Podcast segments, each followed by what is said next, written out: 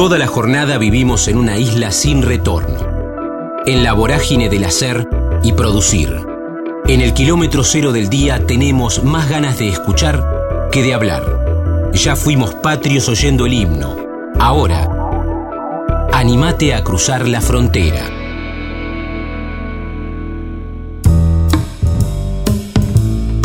Esteban Insinger, Suite, La Obra, Lógicas de Acción, Archivo, Laberinto, Teatro Colón, Experiencia Mental, 2009, Piano, Oído, Canto Lírico, Al Límite, Asfixiante, Sensibilidad.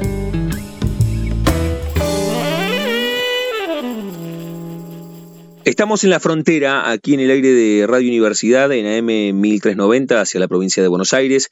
También estamos hacia todo el mundo a través de la web en el www.radiouniversidad.unlp.edu.ar porque sentimos la radio y cada uno de nuestros episodios en estas siete temporadas que llevamos en el aire de la primera radio pública en el país, la primera emisora universitaria en todo el mundo, los pueden encontrar a los podcasts o a las charlas en nuestro canal de Spotify, que es La Frontera Universidad. Ahí encuentran cada una de las charlas. En este caso, quiero, y estamos a horas del estreno, y quiero saludar, sí, acá tengo la gacetilla, le, agradezco a Paula también, Sim King, que hemos hablado con ella y, que nos tiende puentes con diferentes artistas.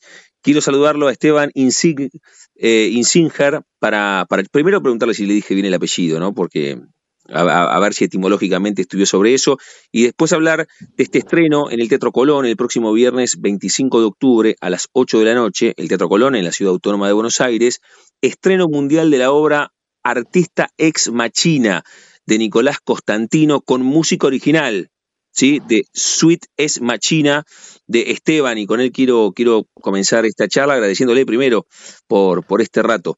Esteban, ¿cómo estás? Damián en Universidad, un gusto. Hola Damián y equipo de la frontera, ¿cómo andan? Eh, sí, dijiste bien, dijiste bien mi nombre, el que dijiste mal es el del artista que es Nicola Constantino. Sí, sí, me dije Nicola, cualquiera, lo tengo acá. Ah, ahí, está. Y, sí, es una, es una obra muy compleja, muy grande, que se estrena en el Centro Experimental del, del Teatro Colón el 25 de octubre. Es una obra donde eh, la narrativa del artista de Nicola como una especie de diferentes obras que ella está montando ahí se mezclan con otros lenguajes, por ejemplo, con esta suite que yo compuse, que es una suite para orquesta de cámara y cantantes.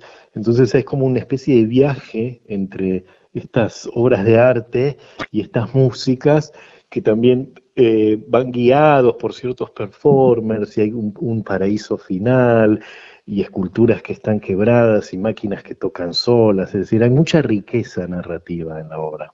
Está bueno eso, sabes que acá tengo la, la GASE y, eso que vos decís, que es un, que, que fusiona diferentes narrativas, ¿eh? y, eso está, eso está bueno cuando uno eh, se decide por ir al teatro. Ya primero hay algo, hay algo de valentía ahí, ¿no? Lo podemos charlar, porque cuando uno va al teatro, si, si la obra tiene esa densidad, uno sale inevitablemente modificado. Y con todo esto que vos contás, bueno, hay un montón de, expresiones que pueden ingresar al cuerpo con, con, esto que vos contás. Bueno, eso esperamos, ¿no? Sí, Porque básicamente hay, hay como, si, un espectador es sensible y entra en este espacio, entonces seguramente su vida se va a ver afectada y yo creo que para bien. Eh, porque si bien son lenguajes complejos, a la vez hay como una narrativa muy seductora de combinación, ¿no? Y, es una también es una oportunidad única escénica, porque, por ejemplo, es la oportunidad de escuchar una sala como es el Centro Experimental de Teatro Colón, que es el sótano, ¿no? Es el como el subsuelo del teatro, enorme y muy resonante, y pensada a la vez como un contenedor de estas obras y como un instrumento en sí mismo. Es decir, es una obra totalmente espacial y es una experiencia visual y acústica única en, en, Argentina. no, no, no es fácil encontrarse, por ejemplo, músicas que están quebradas en el espacio y que están compuestas para que eso suceda, ¿no? Como pensadas en esa cuestión espacial, como se daba en, ciertas épocas del Renacimiento en músicas en iglesias, donde los músicos se iban dispersando por diferentes áreas, que eso sucedía, que después eh, en la modernidad y en la orquesta que se volvió un poco más bloque tradicional, no pasa tanto, ¿no? Entonces es una muy buena oportunidad de generar un recorrido divertido, para el espectador es algo divertido porque es una obra donde el espectador se va moviendo y un poco se va armando en cada uno, en ese recorrido en lo que el espectador elige o pone la mirada. No es una obra muy direccionada como una obra de teatro donde uno se sienta y hay una escena, sino que uno puede estar mirando diferentes cosas, tanto los músicos como las obras de Nicola, como esta cuestión de, estos performers. Hay como unos fantasmas que están recorriendo el espacio. Entonces hay mucha riqueza. Es, muy difícil que, que un espectador eh, no se vea estimulado por esta experiencia. Qué bueno, qué bueno. Lo cuenta Esteban Insinger, con él estamos charlando con un disparador, con una excusa, y es el estreno mundial de la obra Artista Ex Machina de Nicola Costantino, con la música de, de Sweet Ex Machina de Esteban, y, y, se va a dar, mira, vamos a repasar acá, porque el estreno es el próximo 25 de octubre a las 20 horas en el Centro eh, de Experimentación del Teatro Colón, Viamonte 1168, pero después hay más. Está son 10 funciones, son 10 únicas funciones.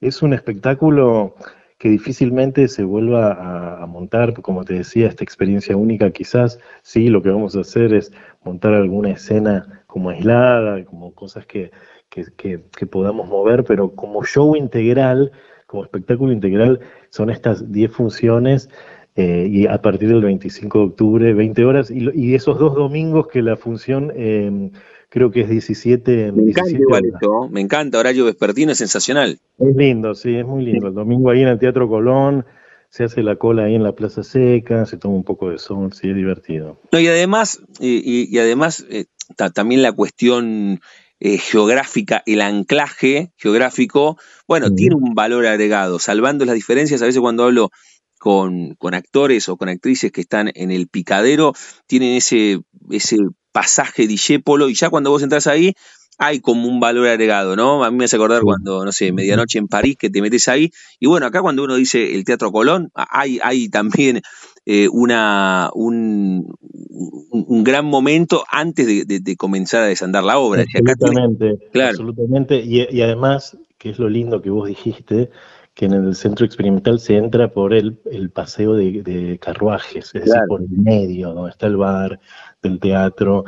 Eh, entonces eso le da también otro, uno está ahí, en ese lugar, y, después entra en las entrañas, como el submundo del teatro, en el sótano, donde están las columnas, ¿no? donde todo está, donde arriba pasan otras cosas también, porque quizás está sonando una ópera de Verdi o Wagner, no sabemos.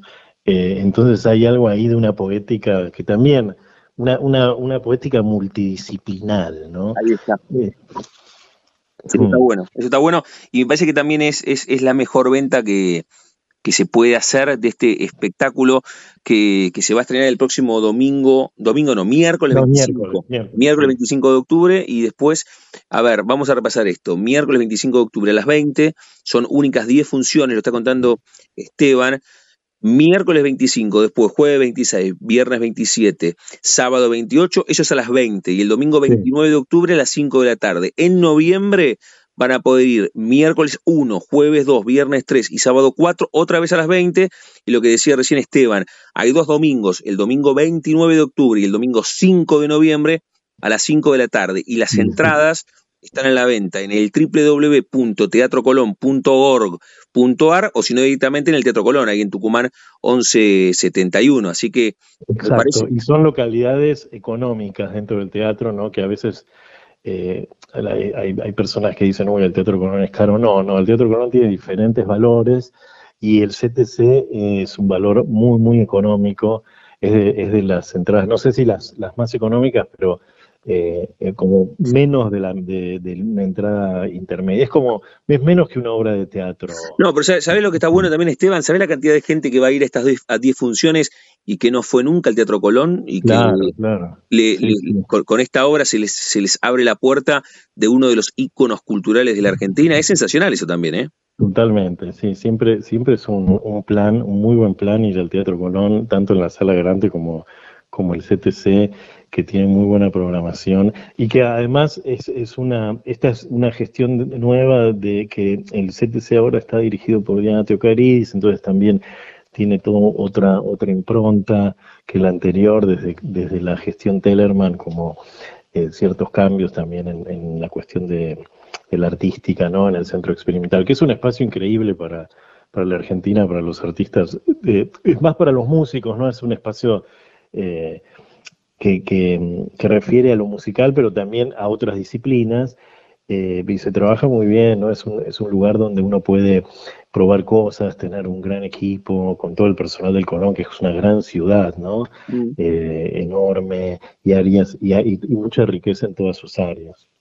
Esteban, a Esteban Insinger le digo que nos cuente más de la obra que se va a estrenar ahí en el Colón, en el Centro de Experimentación del Teatro Colón, Viamonte 1168, y, y se va a estrenar esta obra el miércoles 25 de octubre, alternando algunos días, no todos los días, son 10 funciones, pero desde el miércoles 25 de octubre hasta el domingo 5 de noviembre. ¿Qué más nos contás? Y también eh, hacer referencia a nombres propios para no dejar a nadie afuera. ¿Qué más contamos de la obra y de nombres propios de gente que esté trabajando? La básicamente, eh, la, artista Nicola Constantino es una artista de gran trayectoria en Argentina, también con, una obra muy variada. Ella representó a la Argentina en Venecia, que parte de esa obra está puesta acá, un tríptico de Evas, de Eva Perón, en diferentes acciones, una obra muy hermosa visualmente, muy bien lograda, donde, por ejemplo, mi parte ahí es eh, replicar ese tríptico en tres canciones,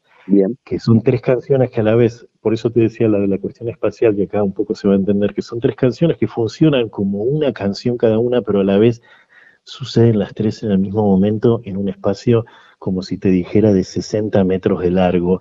El espectador va caminando y va produciendo su propia mezcla entre canción y canción y observando también este tríptico de Eva de, las tres Evas en, una super proyección de muy buena calidad. Entonces, esta cuestión de quedarse en una canción, quedarse en una Eva, caminar y hacer mezclar dos canciones como si el público fuese una mesa de mezcla. Mm. Cada persona es una mesa de mezcla que va como definiendo a través de su posición dónde se para y dónde decide escuchar la obra. Qué bueno, qué bueno. Esteban, ¿cómo, ¿Cómo nace la obra? ¿Cómo nace la obra? ¿Cómo, ¿Cómo llegas vos a la obra? ¿Cómo llega la convocatoria? ¿Cómo se da la alquimia para que se estrene el próximo miércoles 25? Bueno, es una historia larga porque eh, a mí, em, yo sé que Nicola quería hacer una obra y hace mucho y que por problemas, X problemas administrativos o de gestión, no podía hacerlo. Entonces, una, una idea que ella tiene hace mucho tiempo que, em, y que la directora del CTC, Diana Teocaris, dijo, bueno, hagámoslo y ahí es donde yo entro como músico de esta, como de esta instalación, entre comillas, ¿no? Eh, y es donde me pongo a pensar a través de cada temática, de, porque cada obra tiene una escena, es decir, un lugar en el espacio, y, uno va atravesando esas escenas, entonces a través de, eso, de esas escenas y de la poética de esas escenas, yo voy pensando diferentes músicas para un ensamble eh, que son todos eh, estudiantes o ex estudiantes del Instituto de Formación Superior del Teatro Colón, que es ISA, el ISA del Teatro Colón, que son como todas las promesas del futuro de, la música lírica, la música de cámara y orquestal, están un poco ahí. Eh, y a mí me interesaba también trabajar con, gente joven, ¿no? con ese tipo de energía y efervescencia, y que, que se arma así el ensamble. Cinco, un quinteto de cuerdas, Em, dos violines, viola, violonchelo con trabajo, cinco cantantes que van como llevando toda la acción dramática y lírica de la obra, porque hay, mucho, hay mucho canto lírico mezclado en, en, la obra, dos percusionistas y tres pianistas. Además, esto se completa con una electrónica espacial, con ocho canales de electrónica, montado en, la situación del sótano. Entonces, eh, la génesis fue esa, básicamente. Eh, o la, génesis fue esa. Sí, sí, sí, perfecto. Y, y después estamos trabajando hace eh, más de un año en esto. Ah, te iba a preguntar, te iba a preguntar cómo había sido el proceso creativo, ahí contaste, y, cuánto tiempo de almanaque llevaba de previa. Y sí, bastante, porque es una producción muy grande, eh, muchas personas involucradas eh, y un trabajo muy planificado desde, desde la parte, desde la parte de, plástica, del arte plástico, de la parte musical. Eh, tomar ese espacio es, un trabajo bastante grande, como no, no es fácil hacer música espacial, donde vos tenés que darle un sentido a cada metro cuadrado del lugar. Eh, entonces por eso también hay muchos músicos, hay, hay mucho despliegue, instrumentos repetidos, con cuatro pianos en el, en el ambiente. Claro los tres pianistas que se van moviendo, los instrumentos de cuerdas que viajan de un lado a otro y todo muy sincronizado porque está, todo muy medido. Tenemos un gran director musical que se llama Juan Martín Micheli, que está al mando de toda la, estructura musical, eh, que viene ensayando también hace dos, tres meses claro. con, estos músicos. Eh, en detalle. Y esto que te digo que es, que es muy interesante, que es esta cuestión del canto lírico, donde hay, hay, hay, hay, algo del formato canción, ¿no? La suite es como una serie de danzas que después derivó en otras formas en Occidente bastante, bastante importante la forma suite, donde yo juego ahí un poco con, con esa, esa apropiación de la tradición y la, la vuelvo como una especie de, de, de suite hiperespacial, ¿no? Eh, pero mantengo, a mí me, me, seduce mucho el canto lírico, entonces mantengo una conducción de canto lírico, entonces hay como diferente tipo de líneas vocales y canciones y corales que están siempre tratando de que la función de la música en este caso para mí es como generarle al espectador una especie de autopista para que pueda ingresar a las obras, ¿no? Como darle herramientas, ¿no? Es como si yo te dijera, bueno, vas a un museo y en realidad escuchas una música que te está dando un montón de información de una manera inconsciente que te ayuda a meterte en eso donde vos estás contemplando. Entonces siempre mi idea era cómo logro, a través de ciertos recursos musicales, acercar al espectador o darle más velocidad a su experiencia. ¿Y cómo fue puntualmente escribir toda, toda esa música? ¿Lo hiciste dentro de ese, de, ese marco de ese año que contaste? Sí, sí, sí, sí, En realidad, mi manera de trabajo siempre es eh, desde lo estructural, siempre pensando como en, en las estructuras más grandes y después llevado como a la partitura, ¿no? Un trabajo muy arduo, porque, por ejemplo, para hacer una música de cinco minutos, en realidad son cuatro ensambles que hacen música de cinco minutos por esta cuestión que te digo que está todo partido, es decir, todo está multiplicado por qué tipo de espacios estás tomando, ¿no? Es mucho más fácil decir, bueno, hago una música de cinco minutos que, que, que, uso tres pequeñas formaciones para hacer cinco minutos de música que están conviviendo entre sí.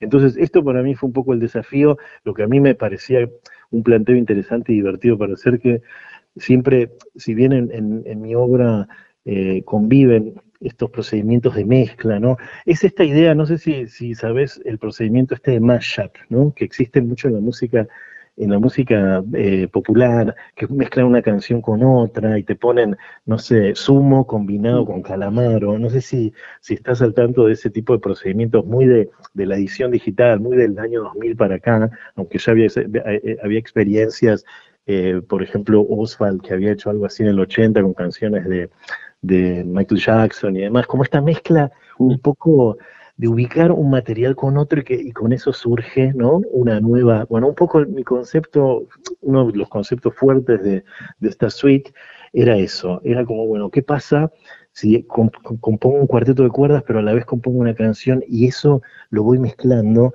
aunque no sea exacto, sino que interpongo ese material y los pongo en, contraste uno con otro. Esa fue una idea como fundamental para mí y está en casi toda la obra, ¿no? Y después, bueno, escribir, ¿no? Como escribir una partitura es un trabajo muy arduo, nota por nota, con, mucho control.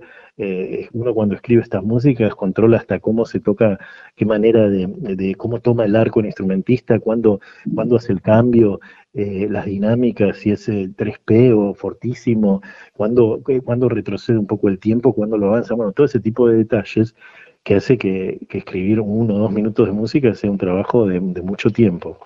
Estamos disfrutando la charla con Esteban Insinger aquí en la frontera, en el aire de universidad, con un disparador, con una excusa, y es el estreno mundial de la obra Artista Ex Machina de Nicola Costantino, toda la música original la escribió Esteban, está contando ese proceso. El estreno es el miércoles 25 de octubre a las 20 en el Centro de Experimentación del Teatro Colón. Las entradas están en el www.teatrocolón.org.ar o si no directamente en las boleterías del Teatro Colón, Tucumán 1171 de lunes a sábados de 9 a 20 y los domingos de 9 a 17. Eso es la venta de tickets, de entradas. Esta obra van a poder disfrutarla ustedes desde el miércoles 25 de octubre hasta el domingo 5 de noviembre.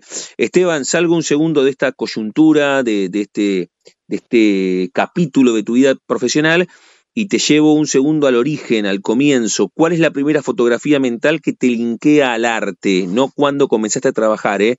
Es el, dijiste hace un rato, la génesis. ¿Cuál es la génesis de tu vínculo con el arte? ¿Tres o cuatro años delante de un espejo o había un instrumento en tu casa a los ocho y tocaste por primera vez, o la maestra dijo hay que hacer de San Martín a los diez y te subiste al escenario. ¿Cómo fue?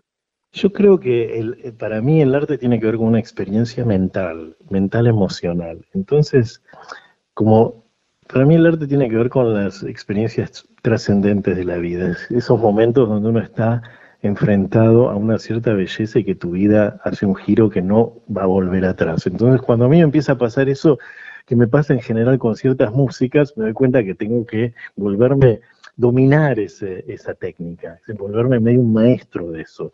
Y esto debía ser, te digo, experiencias de 7, 8 años, entonces yo ya empezaba a buscar cómo podía ser para componer o para tocar, y empezaba a tocar el piano, eh, y, empezaba como a trabajar estas cuestiones más del, del, del, oído, ¿no? Y de las músicas de oído, después me puse a estudiar, y, pero toda mi vida hice música, debo hacer música hace como más de 30 años, eh, te diría 40.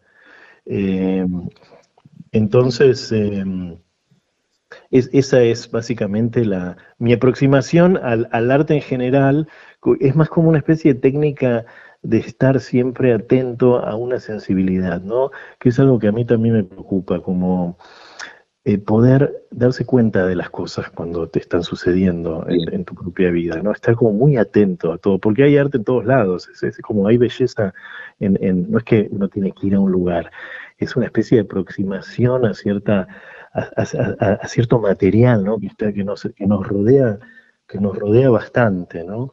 Eh, entonces, esa, esa, es un poco la técnica y después son cuestiones más técnicas musicales donde, donde me formé y, por ejemplo, tengo un proyecto que se llama Diario Musical, donde yo eh, elaboro ciertas piezas de piano todos los días, como un entrenamiento, y lo hago hace mucho tiempo. Entonces, bueno. Son como, para mí son como maneras, como las personas, no sé, un deportista se levanta a las 8 de la mañana y hace ejercicios. Bueno, para mí estas son maneras de, de entrenar cierta técnica, ¿no? Porque eso es lo que a mí después me sirve para combinar con otro tipo de universos y lograr lo que yo llamo mis obras, ¿no? Eh, entonces son, vengo, vengo así hace mucho tiempo, estos diarios llevan, no sé, casi 15 años, desde el 2009 los, los estoy haciendo, y tengo miles de piezas de piano, y tengo muchas historias, por ejemplo, digo, bueno, cuando cuando, no sé, siempre puedo recurrir, si, en algún momento digo, bueno, no, no tengo tantas ideas, ¿no? O no puedo generar tanto, siempre tengo un archivo de grandes ideas de cuando tenía 30 años, ¿no? Están ahí. Y, tengo todas estas fantasías, ¿no? De, bueno, ahí está todo el material. Y en el camino de esos procesos uno va aprendiendo a, es, es, la misma, el mismo material que vos vas haciendo te va enseñando sobre quién sos, ¿no? Eh, entonces eso es muy interesante, es decir, como bueno, la obra habla, habla sobre quién, me, dice a mí quién soy. Llega un momento donde la obra es mucho más grande que, tu propia persona y te habla y, te sorprende y te enseña cosas que, quizás no sabías de vos. Qué bueno eso, qué bueno. Buena reflexión hace Esteban Insinger aquí en la frontera. Evidentemente hay, hay un vínculo simbiótico desde, desde muy pequeño entre vos la música y el arte. Alguna vez algún actor creo que me dijo, che, mirá que entiendo que la actuación me eligió a mí y no al revés. En tu caso hasta podría haber sido lo mismo. En, ningún momento, en ningún momento te corriste de este universo artístico o en ningún momento otro gusto ¿U otra pasión te, te, llamó? Cuando digo otra pasión es, tal vez te gustaba, hablaste de algún deporte y además de, dedicarte a la música, entre los 15 y los 18 hiciste natación o pensaste en estudiar arquitectura en algún momento de tu vida o no?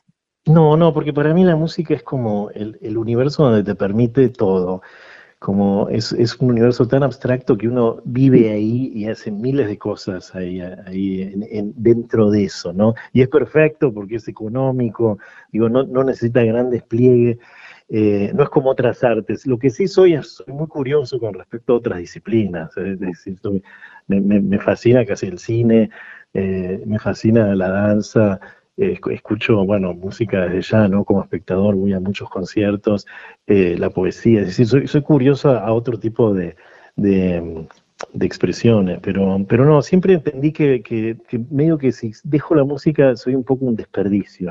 Está bueno. Eh, siento que ahí puedo dar mucho más que en otras áreas. Después me doy cuenta que, bueno, que también puedo pensar, porque también es como cuando uno hace, en realidad las estructuras de acción tienen mucho que ver con estructuras mentales, es decir, si uno tiene una, una muy buena estructura de acción en una disciplina, probablemente la pueda transferir a otras, porque podés transferir las lógicas de acción, ¿no? Entonces yo me doy cuenta que con, esta estructura de acción que tengo en lo musical, que es muy concreta y la tengo como muy, es muy rápida en mi caso, la puedo transferir otras, por ejemplo, puedo transferirla al cine estructuralmente y puedo pensar cosas ahí también, ¿no? Pero digo, bueno, me siento desperdiciado porque es, tanto lo que puedo, me formé tanto para esto que ¿para qué voy a...? Yo soy, viste, de esta, viste que hay una época como en el post-2000 que los artistas empezaban a hacer miles de cosas y era como, bueno, escribo y además hago mi película y, a, la, vez hago un disco con una guitarra. No, y para mí yo vengo como de, una idea, eh, de una idea mucho más de, de, sacarle lo máximo a una disciplina y, meterse y meterse hasta como lo, imposible en esa como una cosa mucho más obsesiva, ¿no? Mucho más agotadora y asfixiante. Me seduce mucho esto de, que, de que la propia disciplina te asfixia, me, me, parece hermoso. Ah, como estar atrapado eh, y obligué, por ejemplo, no sé, en, en, en, mi, obra de los diarios estoy como obligado a inventar, ¿no? Estoy obligado. Y así también cuando hago una obra, cuando hice esta obra eh, en la del CTC también es como estoy obligado a inventar, todo el tiempo estoy obligado a inventar cosas que, sean mejores que la anterior, ¿no? Es algo como, no, no, uno puede encarar los proyectos de diferentes maneras, yo los encaro un poco al límite, como me, exijo al máximo para como estar muy, muy exigido y nada cómodo en el proceso, como siempre, ¿no? Un paso más, un paso más, más exigencia, como más eh, más recursos, más músicos, ¿no? más líneas melódicas, más contrapunto. Entonces, digo, no es, no es el lado cómodo de la producción, es como el lado de la exigencia personal de ir llevando al máximo de, de los recursos y también es la economía de los recursos, ¿no? Es como aprovecharlos al máximo. Estamos disfrutando, mira, casi media hora de charla con Esteban Insinger aquí en la frontera, en el aire de universidad. Me queda hacerte la pregunta del programa, que es la última. Me queda que elijas algo que encontremos en Spotify, así te, así te, disfrutamos también desde tu especificidad, desde la música. Pero otras músicas de otros, ¿no? Sí, sí, sí, sí, por supuesto, por supuesto, que vos, que vos puedas elegir algo y que, que lo, que lo, que lo, podamos, eh, que lo podamos poner, pero antes de eso, me gustaría que invites vos en primera persona a, a que disfrutemos de, esta obra que se estrena el próximo 25 de octubre. Invita vos a los que están escuchando, Esteban. Bueno, los invito al, los, al público de la frontera a, presenciar algún tipo de frontera en el mundo del arte, que es donde ciertas disciplinas se van combinando, ¿no? Entonces no hay, los márgenes se vuelven difusos, ¿no? Donde, donde esta obra, que es una obra que quizás eh, pertenece a un museo o a una o una, una instalación entra en otro circuito y se transforma, ¿no? Una experiencia única para que puedan, bueno, el que no conoce, conocer el Centro Experimental del Teatro Colón eh, y, una obra que va a ser como una experiencia que no... Y en Europa se puede, se puede ver algo así, me parece. A todo, a todo el público que es, que es medio fan europeo. Bueno, esto es una es hecho acá con Producción Nacional Teatro Colón y de, de una calidad que, que no tiene nada que envidiarle a, los teatros europeos. Bien, bien, eh, Y después, eh, después, ahora vamos a repasar en el final de nuevo los días y cómo. Ahora me metí, me metí en, esto, en Spotify y encontré ¿Esto de que dice radio de Esteban Insinger es tuyo? Sí. Eh, puede ser que haya, y no sé, no, no, creo, yo, yo tengo problemas con Spotify porque no, no, me parece medio raro estar ahí. Dónde, eh, dónde, con, qué te llevas mejor? ¿Con qué me llevo bien con Bandcamp, por ejemplo. Tengo, tengo, todos mis diarios están, el que quiera escuchar mis ah, diarios. Ah, bueno, bueno, bueno, por eso yo, a ver, yo, yo dije en Spotify, pero era una manera de decir, o si no, en Bandcamp o, en, YouTube podemos escucharte ahí también. Sí, en YouTube hay algunas cosas de algunas obras, pero por ejemplo estos diarios que son 365 piezas por año de piano, claro. durante más de 10 años uno está catalogado por año, las pueden eh, escuchar en Bandcamp, que es Insinger Musical Diary Bandcamp. O googlea Insinger Musical Diary y enseguida va a aparecer Bandcamp. Ahí pueden escuchar todos los días, no sé, los días que que al público le interese y hacer toda una serie de juegos narrativos muy interesantes. Bien, ahora te voy a pedir que elijas eh, algo, de es imposible porque dijiste vos todos los días 365 desde el 2009. No sé si hay algo puntual que vos digas, che, metete acá y escuchemos algo para, para, para repasar acá. Eh, a ver, eh, podemos escuchar em, de, mis, de mis obras o de otros. No, no, tuyas, tuyas. Ah, ok. Em, es que tengo, ahí tengo un problema porque no me gusta para nada jerarquizar, pero porque siento que, estoy como, para mí todas tienen un cierto valor, ¿no? Eh, pero podemos escuchar, creo que 16 de julio de 2019. Sí.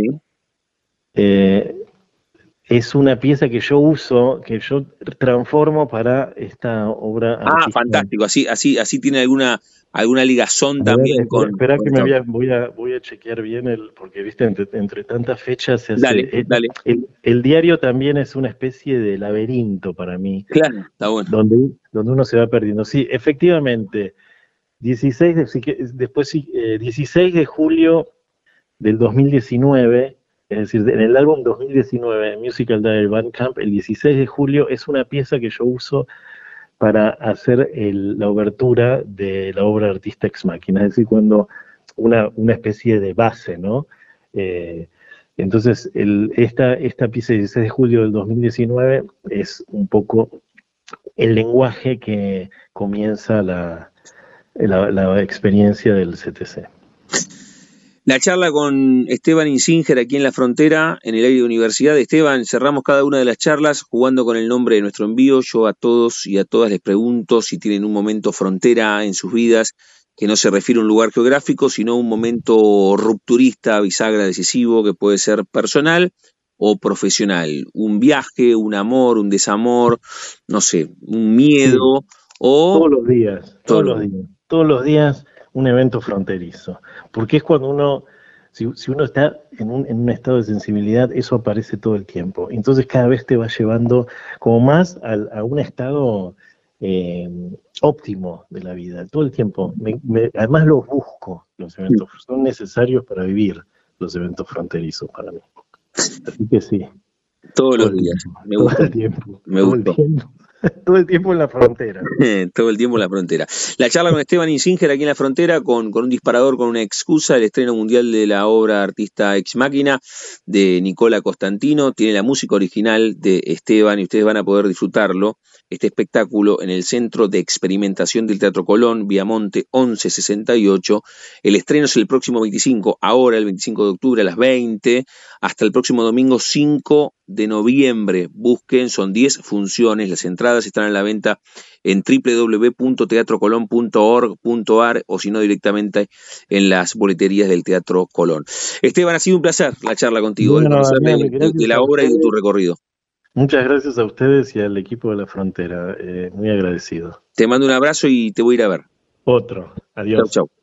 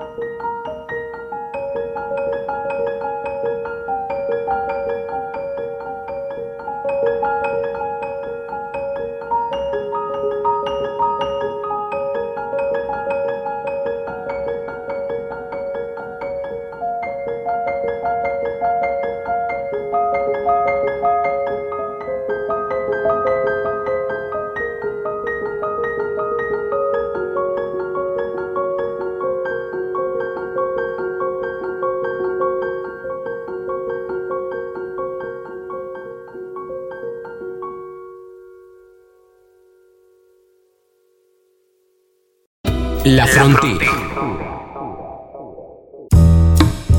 Federico Pereira, Ryan, Hermano Motor, Duelo, Raúl Serrano, Pipo Pescador, Villa Ballester, tercer año del secundario, Teatro de Método, Pablito no clavó nada, arquitectura, las artes, escribir, juegos teatrales.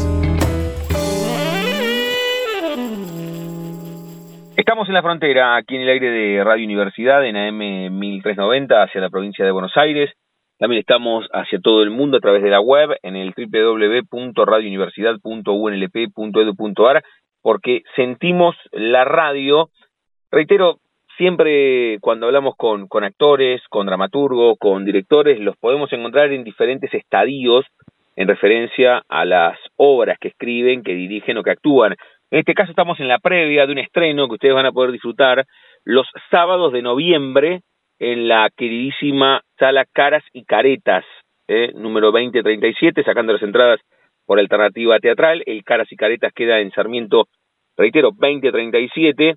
Únicas cuatro funciones los sábados de noviembre a las 5 de la tarde. Rian, hermano motor, y para que nos cuente de qué va, uno de sus intérpretes, lo saludamos a Federico Pereira. Fede, ¿cómo estás? Damián en Radio Universidad, un gusto. Hola Damián, ¿cómo estás? Un gusto, un gusto mío. Bueno, ¿cómo, ¿cómo estamos antes de los sábados de noviembre? Bien, muy bien, muy expectantes, eh, muy contentos de volver a hacer esta obra que tanto queremos. Claro, claro. A ver, contanos la historia, la historia de la obra y cómo se da este nuevo encuentro los sábados de noviembre. Bueno, eh, Ryan Hermano Motor es una historia, eh, una historia escrita por, por Anna Schimmelman, escrita y dirigida por Anna Schimmelman, que es amiga mía de, la vida. Eh, y es la historia de un hombre que viaja por las rutas del, desierto de Argentina y Latinoamérica hacia el norte, eh, va muy muy al norte, a México, porque ese fue el último, el último deseo de su padre. Eh, el deseo de su padre era justamente una vez que, muriera, que arrojen sus cenizas en un río de México eh, y que ese y que ese camino lo hicieran por tierra con, con su auto favorito, su último auto, eh, con el que había entablado una relación. Te escucho, ¿eh? Una historia ahí un poco onírica de ese viaje desde, desde San Juan hasta, hasta México mm. para llevar las cenizas de su padre al río que él quiso en donde ahí se genera también una relación entre bueno entre esas cenizas entre el camino el desierto y, y el auto que es como si fuera una especie de hermano menor. Bien bien bien bien. Y, contabas este este recorrido y contaste quién escribió a quiénes más nombramos en este Ryan hermano motor ustedes van a poder disfrutar los sábados de noviembre 4, 11, 18 y 25 a las 5 de la tarde en el Caras y Caretas, que queda el Sarmiento 2037 en la Ciudad Autónoma de Buenos Aires. ¿A quiénes más nombramos? Así es. Bueno, nombramos a mucha gente. Es un equipo grande, a pesar de que somos solo solamente dos en escena. Eh, persona que está también conmigo es un músico completísimo. En este caso está está haciendo percusión y hace las veces hace las veces de la, del auto, digamos. Eh, es la verdad hipnótico verlo. Además, obviamente, volver a nombrar a Ana, que es la dramaturga y además la directora de, esta obra. Y después tenemos a Sebastián Sonnenblum, que, que está en la, parte de asistencia de dirección, un, compañero fabuloso. Después está Malena González en la parte de producción, está Lara Soben en el diseño de vestuario, está, mm, bueno, eh, Manuel Franco en el diseño de escenografía, después está Guido Grispo y, Jennifer Moule en, la, en las voces en off que están en la, en la obra, eh, y Sebastián Francia en el diseño de iluminación, un diseño de iluminación precioso. Eh, así que bueno, sí es un equipo, un equipo grande, después está Vero Jerez en el, en, en el coach vocal, así que sí, estamos, estamos muy contentos de estar en esa sala encima que es inmensa y, y, que, y que nos recibe muy amablemente en este ciclo tan lindo que es los sábados a la, a la tarde. Sí, está buenísimo eso, ¿eh? eh lo voy charlando con diferentes actores, reitero, directores, dramaturgos, Esto, de la ampliación del horario teatral, no sé si hay una tesis sobre esto, te lo pregunto a vos, Fede. ¿Crees que se amplió también después de, de la pandemia, que ustedes tuvieron un canal expresivo tabicado y que ahora todavía estamos en ese proceso post pandemia? Hay muchas ganas de llevar adelante todo lo que uno, uno produce y evidentemente se encuentran obras a las 11 de la mañana, a las 12 de mediodía, a las 5 de la tarde, diferentes días, diferentes horarios, más allá de la historia teatrera que tiene la ciudad de Buenos Aires, ¿no?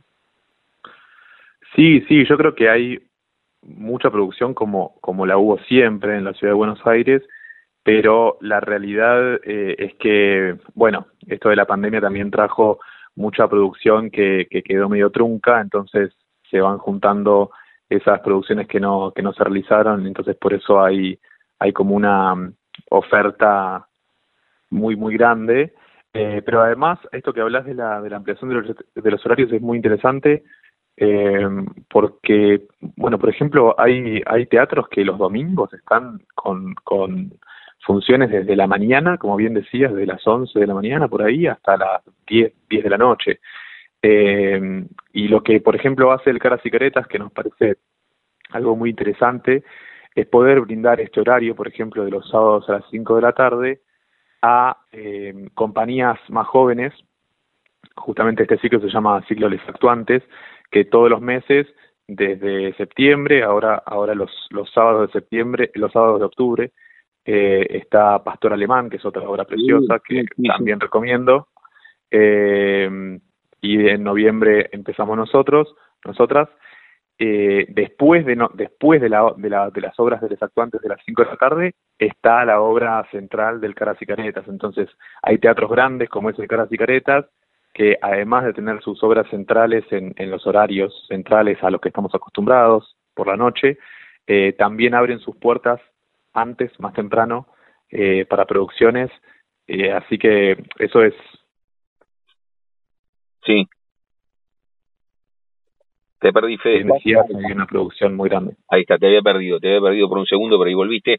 Le digo a Federico Pereira, con él estamos hablando, con un disparador, con una excusa, es hablar de Ryan, hermano motor, que ustedes van a poder disfrutar los sábados de noviembre a las 5 de la tarde, 4, 11, 18 y 25, esos son los números de los sábados, en el Caras y Caretas, que queda en la calle Sarmiento 2037, en la ciudad autónoma de Buenos Aires, reitero, a las 5 de la tarde, sacando las anticipadas por alternativa teatral. Algo contaste en el comienzo, la amistad, pero, pero ¿cómo te llega la propuesta y cuánto hace que, que están con este Ryan hermano motor? ¿Desde el 2021?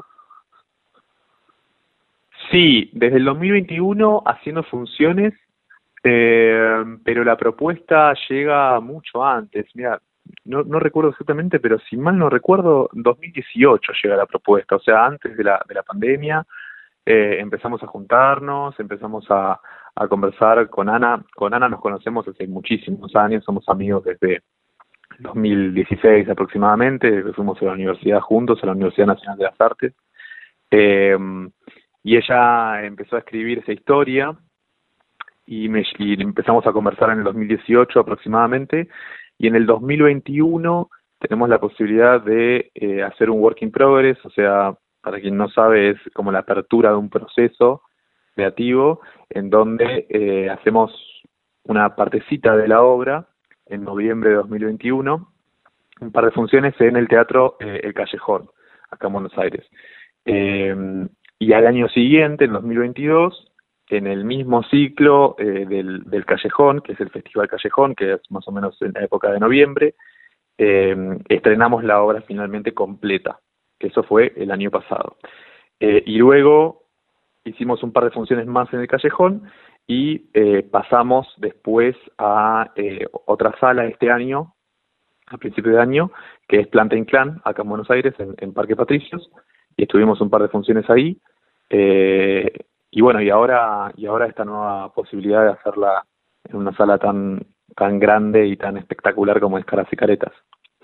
¿Qué, ¿Qué volvió en estas experiencias con este recorrido que contaste, 2018, 2021, los ciclos, el Caras y Caretas, el Inclán, ahora eh, el pasaje Callejón que contaste recién. Sí. ¿Qué, vuelve? Porque hay cosas, hay, hay, pocas cosas, Fede, que tengan un efecto boomerang en el durante y en el, y en el post. En el durante ustedes perciben mientras están llevando adelante la obra lo que pasa en cada una de las butacas. Y en el post, porque alguien se queda y te dice, che, me hiciste acordar a mi viejo, la historia, el auto. ¿Qué vuelve de, de Ryan, hermano motor, que ustedes van a poder disfrutar los sábados de noviembre en el Caras y Caretas a las 5 de la tarde? Eh, y vuelven muchas cosas lindas. Por suerte hemos tenido un público, la verdad, muy amoroso respecto a, lo que ve, a lo que siente, a lo que atraviesa eh, cuando ve la obra. La verdad es que la obra es un, un viaje muy muy emotivo por por un montón de, sensaciones y de y de procesos obviamente del duelo pero también de de, lo que viene después del duelo eh, de un duelo. Y sí lo que vuelve tiene que ver mucho muchas veces con eso no con qué sé yo personas que se han acercado que que que, acababan de de perder a alguien querido o, que estaban todavía en un proceso de duelo o personas que ya habían perdido a alguien hacía mucho tiempo pero que pero que les sirvió para para reconectarse con, con un lugar. De hecho recuerdo muy eh, muy patente una una persona que se nos acercó eh, muy emocionada eh, diciéndonos que había tenido una una situación muy parecida respecto a a un auto no como un padre, un padre que había fallecido y, y un auto que, que estaba ahí en un garage impecable esperando a que alguien haga algo con él, ¿no? Entonces, eh, esas, esas cosas que, que se remueven, pero de una manera muy linda, ¿no? Y la verdad es que la gente se acerca con esas sensaciones y,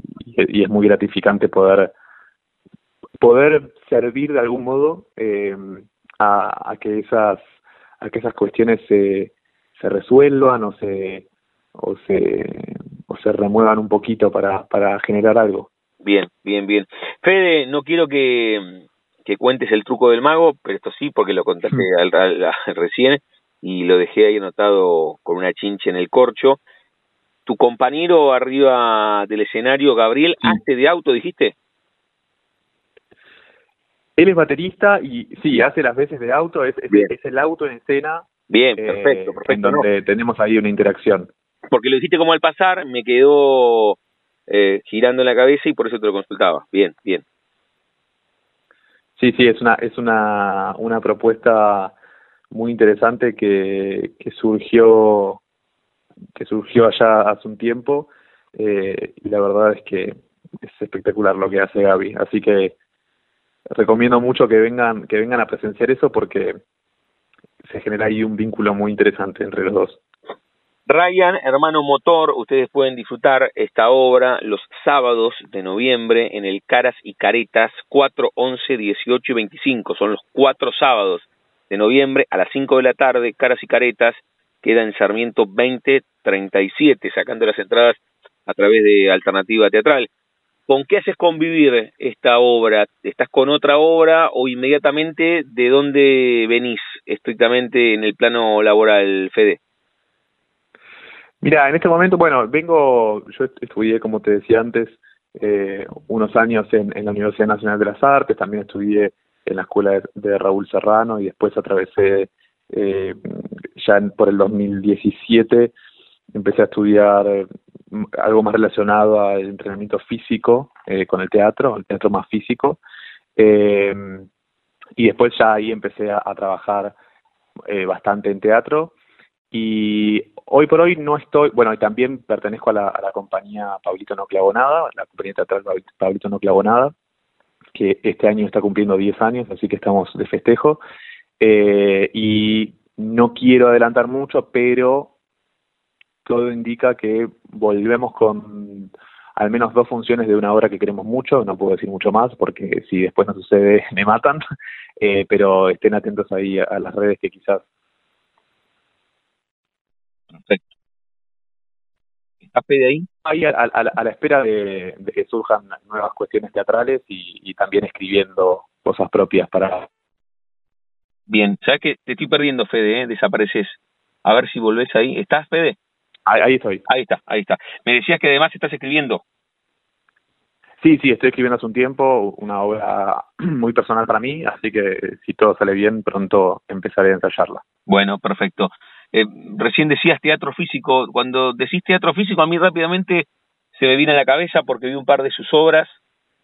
Vi Otelo, vi mm, ahora también en el Sarmiento una obra de Chamé Buen Día. ¿Tiene que ver con eso o tiene que ver mm. con, el teatro físico?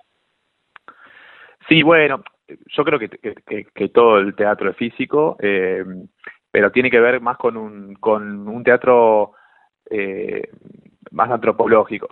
Chamé Buen Día eh, es como el, el, rey del clown, ¿no? Entonces ahí, eh, sí, Otelo, esa versión clown de Otelo es, es como un hito en el teatro independiente y yo siempre la recomiendo cada vez que, está en cartelera. Eh, pero sí, Chamé Buen Día tiene que ver más estrictamente con el clown. Yo no, no estudié clown, me gustaría en algún momento. Eh, pero sí, sí, tiene que ver el, el, teatro físico del teatro desde lo, lo físico estrictamente, para la redundancia, lo corporal, y no tanto desde eh, el teatro de método, ¿no? que estamos más acostumbrados a, bueno, lo nombré a Raúl Serrano hace, hace poco, eh, que es con quien estudié también, y eso está más relacionado al teatro de método, al, teatro más, el, método de Stanislavskiano, mm. eh, pero bueno, ahí hay, hay una mezcla de, de procedencias distintas que, que a veces está bueno para, para poder ampliar un poco más el registro. Fede, ¿y dónde, dónde está tu origen? No cuando comenzaste a estudiar, sino la primera fotografía mental que te conecta con el arte, que tal vez fue la actuación, pero tal vez fue la música, tal vez fue, no sé, la escultura. ¿Cuál es la primera fotografía mental que te linkea al arte? ¿Tres o cuatro años delante de un espejo? ¿O a los diez la maestra dijo hay que hacer de San Martín en tercer grado? ¿Cómo hmm. fue? Eh, no, no tengo muy presente ese momento.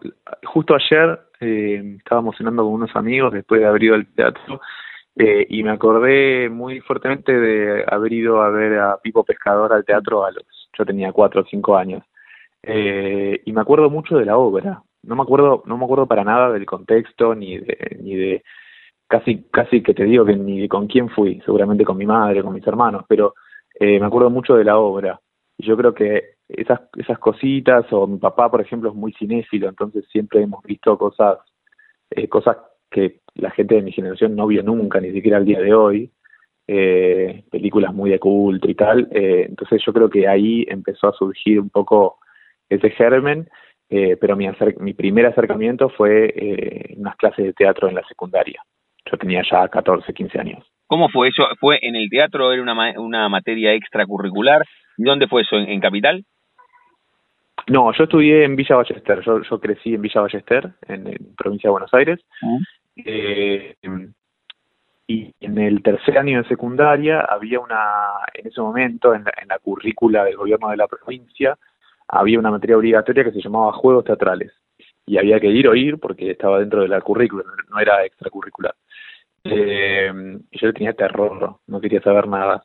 Y a medida que fueron pasando las semanas, era una, eran dos horas por semana, le fui agarrando el gustito y al siguiente año, el cuarto año de la secundaria, cuarto, quinto y sexto año de la secundaria, eh, lo hice y fui a, la extracurricular con la misma profesora, con Cintia. Así que ahí empecé a, actuar y después, bueno, no paré. Bien. Mira vos, sabes que mientras lo decís, me parece que, que habría que reflexionar sobre eso, ¿eh? que, que teatro puede llegar a exorcizar un montón y que debería plantearse eso de, de que sea una materia obligatoria en el colegio. ¿eh? Sí, en su momento, bueno, nosotros fue, fuimos creo que la primera camada que tuvo esa, esa materia que se llama Juegos Teatrales eh, de manera obligatoria en la currícula y entiendo que después se mantuvo, eh, pero con la, con la salvedad de que creo que se, que se podía elegir entre Juegos Teatrales y otra arista eh, artística, ¿no? No me acuerdo si, si, si es música, la verdad sí, si digo miento porque después ya, ya, ya egresé de la secundaria, pero pero sigue habiendo algo artístico obligatorio que me parece súper importante, sí. Bien. Fede, y, antes de hacerte la pregunta final y otra vez volver a, charlar sobre Ryan, hermano motor, lo pueden disfrutar a Federico Pereira, con él estamos charlando sobre esta obra que ustedes pueden ver en el Caras y Caretas los domingos a las 5 de la tarde. Los domingos no, los sábados. Dije tantas veces los sábados.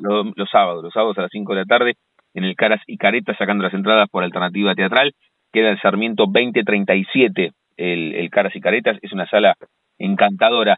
¿Cómo, ¿Cómo fue convertir esa vocación que nació ahí en el, en el secundario y que ayer recordabas que había también a los cuatro o cinco años una ida al teatro a ver a Pipo Pescador con la familia? Ese proceso de convertir tu vocación en profesión, ¿fue un proceso orgánico o con dudas internas? Porque el arte tiene mucho de incertidumbre, ¿no? Eso de, ¿podré laburar de esto o quedará solamente como, como eh, para los fines de semana. ¿Cómo, ¿Cómo te llevas con eso?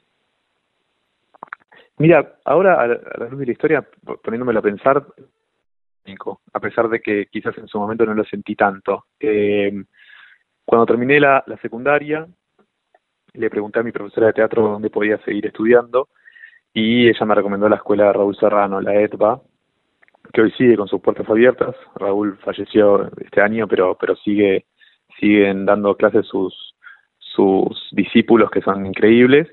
Eh, y empecé a estudiar ahí, paralelamente comencé a estudiar la carrera de arquitectura. Y no porque hubiera un mandato familiar así como muy fuerte de que yo tenía que estudiar algo más, sino porque era una carrera que realmente me gusta mucho, me sigue, me sigue gustando mucho la arquitectura. Eh, y, y, empecé a hacer mucha convicción ambas cosas, ¿no?